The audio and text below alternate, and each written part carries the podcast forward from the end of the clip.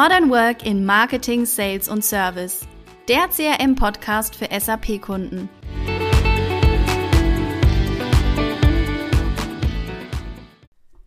Herzlich willkommen zu einer neuen Podcast-Episode. Schön, dass ihr dabei seid.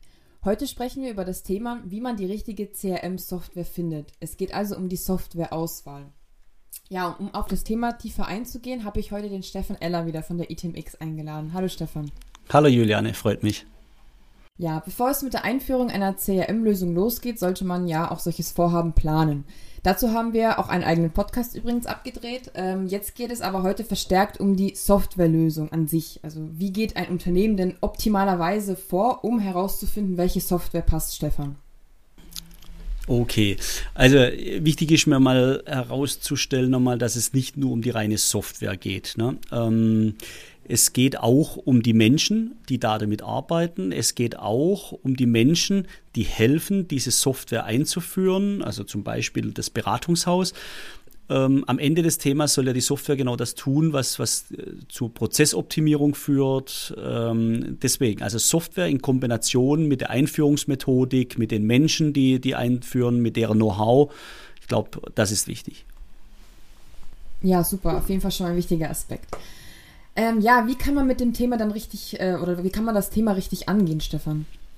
Ja, wie du schon gesagt hast, Juliane, wir haben ja in einem eigenen Podcast darüber gesprochen, äh, was man zur Planung tun sollte. Also Stakeholder-Analyse, die Buyer-Persona, die Erwartungshaltung abfragen, äh, Soll-Ist-Prozesse definieren, Stärken, Schwächen, all diese Thematiken, die sollten abgeschlossen sein. Das heißt, man sollte wissen, was man eigentlich vor der Brust hat, ähm, sollte ein, ein grobes äh, Gerüst haben, in welchen Phasen man was vielleicht tun möchte, wo welche Schwächen äh, Painpoints da sind, die man, die man eliminieren möchte. Und dann typischerweise macht man eine Internetrecherche oder fragt einen Auswahlberater.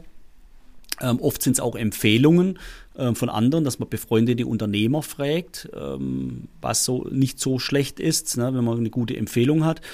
Ähm, am Ende des Tages, ich gehe später nochmal drauf ein, wie dann der Prozess ist, muss man die verschiedenen Anbieter einladen, macht einen Kurzpitch, ne, ähm, lässt sich die Software zeigen. Wichtig aber auch, ähm, dass man Vertrauen findet, also passt es auch menschlich, hat der Anbieter die richtigen Referenzen, äh, wie, wie sind die Berater drauf. Äh, wie gesagt, es gibt aber Auswahlberater, die das gut machen. Ähm, ich glaube, ich darf auch zwei Empfehlungen aussprechen von befreundeten Unternehmern, die das tun. Ähm, das eins ist, äh, der eine ist von 1A Relations, der Georg Blum, das andere, ein langjähriger Weggefährte von mir, Tobias Warner, der sich mit Just for People selbstständig gemacht hat, die neutrale Auswahlberatung machen. Äh, beides Menschen, denen ich sehr stark vertraue, die ich auch sehr gerne weiterempfehlen kann. Ja, danke auf jeden Fall für die Empfehlung.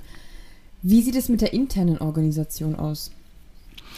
Ja, jedes Unternehmen sollte sich überlegen, wie sie auch so ein Projektteam intern aufstellen. Und ich, ich finde, es hat sich bewährt, dass man immer je Bereich, also Marketing, Commerce, Innendienst, Außendienst, Service und so weiter, dass man sich so Tandems äh, baut. Ne? Einmal einen sehr erfahrenen Mitarbeiter, ich nenne es mal den Senior, der die Prozesse kennt, der weiß, was früher gut gelaufen ist, was heute schlecht läuft, der, der vielleicht auch schon in anderen Unternehmen gearbeitet hat und, und dort Dinge gesehen hat, CM-Lösungen zum Beispiel.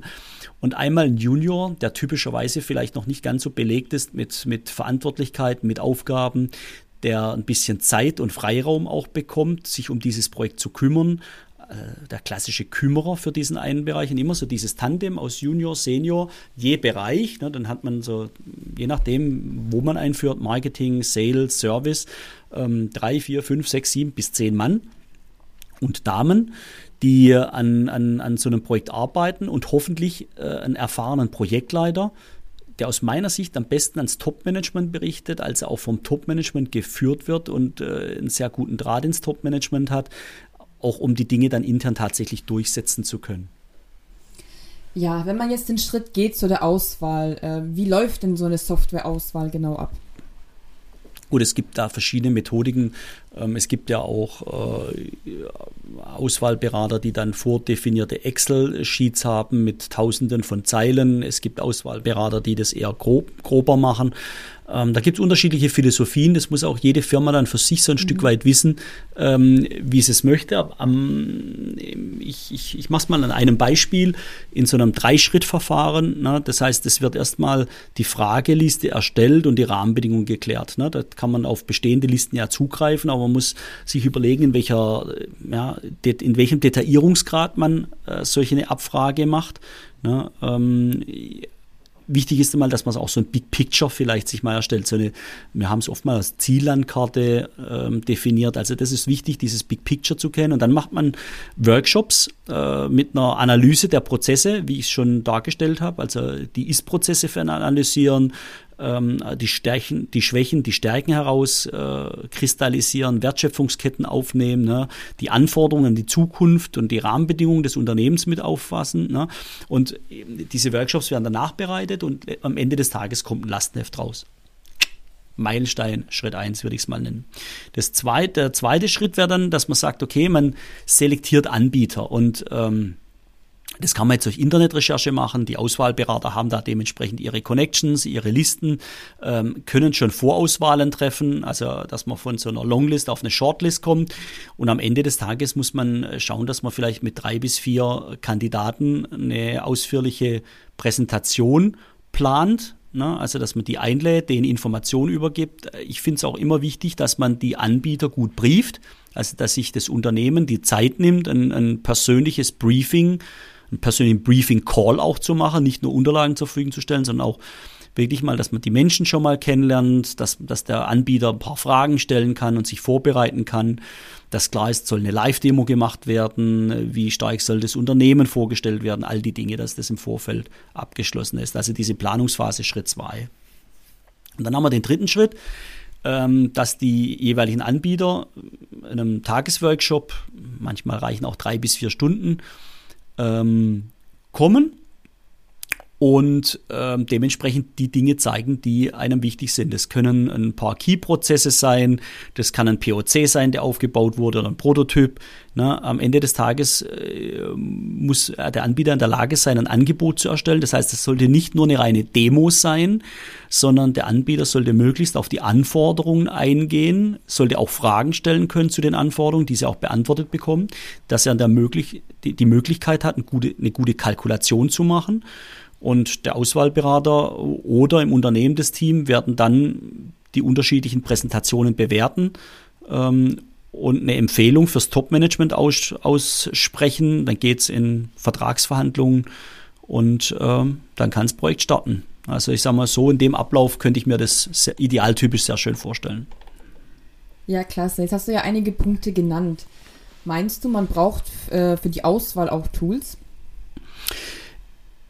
Wir haben das ja beim, beim letzten Podcast zum Thema Projekt, Projekte CRM, Projektmanagement CRM sehr ausführlich diskutiert, aber hier würde ich auch nochmal ganz gern kurz drauf eingehen. Also ich würde schon frühzeitig so eine Projektmanagement-Lösung nutzen, ähm, schon für, zur Strukturierung des Gesamtprojekts, um die Prozesse mhm. aufzustellen, aber auch um die Budgets zu definieren, für die Kalkulation machen. Ich würde auch intern eine eigene Kalkulation erstellen, was ich kalkuliere, was das an Aufwand von einem Dienstleister ist, dass man das auch mal so gegenüberstellen kann äh, zu den Angeboten, die tatsächlich reinkommen, das Scoping zu machen, ne, die Rahmenbedingungen aufzunehmen, die Tasks, die intern anstehen. Also ich würde frühzeitig eine Projektmanagementlösung wie die Smenso Cloud zum Beispiel nutzen, um äh, hier optimal in so ein Auswahlverfahren auch reinzugehen.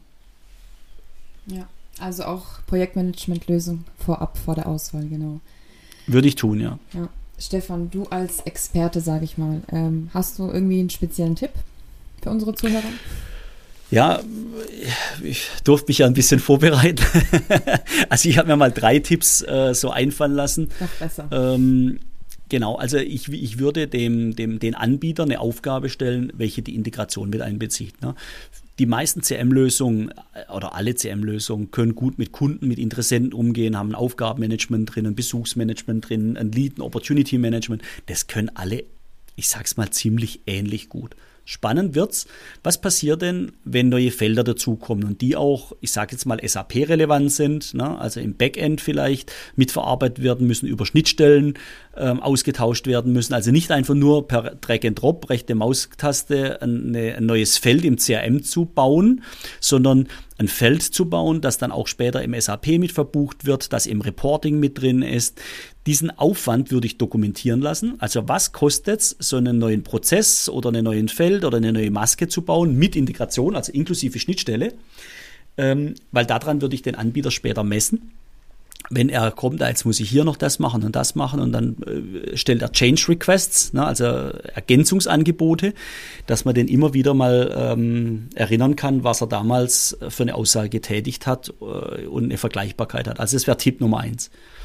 Tipp Nummer zwei, ich würde, wenn man schon eine Standardsoftware einführt, was man heute üblicherweise tut im CM-Umfeld, die meisten äh, lassen sich jetzt keine Individualsoftware mehr programmieren. Es gibt gute CM-Standardsoftwares. Dann würde ich diese auch möglichst im Standard nutzen. Ähm, und anstatt 1000 Seiten Pflichtenheft würde ich eher ein kurzes Lastenheft über die Prozesse und Ziele ähm, und würde dann den Anbietern die Aufgabe stellen, ja, mal zu präsentieren, wie er diese Ziele erreichen kann, wie er das unterstützen kann mit seiner Software. Ne, vielleicht hat er ganz andere Ideen wie wir intern. Ich würde auf jeden Fall, also Tipp Nummer zwei, von dem Know-how äh, von dem äh, Anbieter profitieren und die äh, erstmal versuchen, die Standardsoftware auch wirklich zu nutzen, bevor ich zu viel von meinem eigenen Gusto reinbringe und der Anbieter dann die, die Software umprogrammieren muss. Und Tipp Nummer drei, ähm, hängt schon mit dem Tipp Nummer zwei zusammen. Also ich würde den Anbieter fragen, welche Best Practice denn er aus meiner Branche hat. Ne? Hat er die gleichen Ziele bei anderen Kunden auch schon umgesetzt? Gibt es da Referenzen dazu? Wie machen das andere? Ähm, das ist eine, ein Potenzial, das über die Software hinausgeht, die Menschen und das Know-how der Menschen mit einzubeziehen und das Potenzial dann auch tatsächlich zu schöpfen. Also das wäre das, was ich äh, ja, als Tipps anbieten kann, Juliane. Ja, vielen Dank auf jeden Fall. Denke ich doch sehr hilfreich, auf jeden Fall. Ja, der oder wer uns länger zuhört, weiß, was jetzt an dieser Stelle kommt. Stefan, wie würdest du das in einem Satz zusammenfassen als Fazit? Das Fazit, ja, wie immer habe ich ein kleines Zitat äh, zusammengesucht. Grady Buch äh, kannte ich vorher persönlich nicht. Ich habe tatsächlich googeln müssen, denn den Satz kannte ich oder sein Zitat, aber ich wusste nicht, wer das gesagt hat. Ähm, jetzt wissen wir es alle. A fool with a tool is still a fool ähm, habe ich schon oft gehört, bin ich auch absolut der Meinung, ähm, dass das richtig ist. Also nur mit dem Werkzeug, nur mit einer Software alleine ist es nicht getan. Mhm. Man muss sich über die Prozesse, über die Stärken, Schwächen, über die Stakeholder, über das Change Management, man muss sich über viele Dinge Gedanken machen, vor allem die Menschen, die mit der Software arbeiten, die Kunden, die ja dann von den Prozessen auch profitieren sollen als Stakeholder auch mit einzubeziehen. Ähm, ja, ich würde mich für einen Anbieter entscheiden, der nicht nur eine gute Software hat, sondern auch äh, mir Top-Management äh, zur Verfügung stellt, sodass ich Einfluss aufs Produktmanagement habe, sodass ich, äh, wenn irgendwas mal nicht funktioniert, äh, Dinge regeln kann. Ähm, und da, aus meiner Sicht hat sich halt gezeigt, dass gerade die Big Player dann ja, ihr Ding durchziehen, ähm, viele Software auch zugekauft sind und nicht selber entwickelt sind. Damit gibt es wieder ein heterogenes Bild in der Softwarelandschaft. Also ähm, ja, ich habe da eine andere Empfehlung. Wichtig ist halt auch, dass man Dinge mit einbezieht, wie wie gut ist der Support, äh, mhm. kriege ich den in Landessprache, ne? also habe ich da auf, auf Deutsch Ansprechpartner, jetzt wenn, wenn wir jetzt mal in Deutschland sind, habe ich dann aber auch internationale Erfahrung, ne? ähm, wie unterstützt aber dann auch dies, das deutsche Team bei internationalen Projekten, ne? wenn ich jetzt zum Beispiel so ein, ein deutsches Zentralprojekt habe mit internationalen Rollouts, bringt mir es ja nichts, wenn ich dann in Malaysia ein komplett neues Team bekomme, sondern ich muss ja dann die Möglichkeit haben, auf das deutsche Know-how zuzugreifen ähm, die also in dem Hauptprojekt beteiligt waren. Also das sind auch so weiche Faktoren, die ich damit berücksichtigen würde. Ja, vielen Dank auf jeden Fall für dein Fazit. Bevor wir zum Ende kommen, habe ich noch eine Frage, gerade in Bezug auf äh, Kunden, die halt eben SAP im Einsatz haben. Hat dies bei der Softwareauswahl irgendwie eine Auswirkung?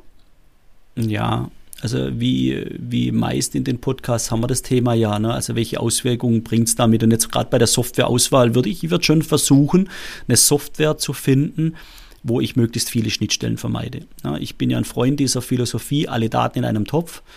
Ähm, weil spätestens beim Reporting kommt es ja darauf an, dass man das auch wieder konsolidiert zusammenbekommt. Aber auch für die einzelnen Prozesse im Marketing, Vertrieb, Service ist doch extrem wichtig, dass alle mit den gleichen Daten arbeiten und äh, kein Zeitverzug besteht, die Diskussion um aufwendige Schnittstellen vermieden wird. Also ich bin ein Freund, das möglichst integriert zu tun und Unsere Kunden haben alle SAP, wie du angesprochen hast. Also ich würde SAP, und zwar das ERP-System, wo all diese Daten drin liegen, als Basis nehmen und dort mit einem CRM-Add-on arbeiten, logischerweise. Super, Stefan. Ja, vielen Dank. Damit sind wir auch am Ende unserer Folge. Schön, dass ihr alle dabei wart. Denkt noch daran, weiteren Content bei uns in den Show Notes nachzuschauen. Und wer Lust hat, uns auch in Farbe und live zu sehen, kann auch gerne auf unserem YouTube-Channel nochmal vorbeischauen. Da gibt es uns auch als Videocast. Ja, oh je. ja, damit vielen Dank, Stefan, und bis nächstes Mal.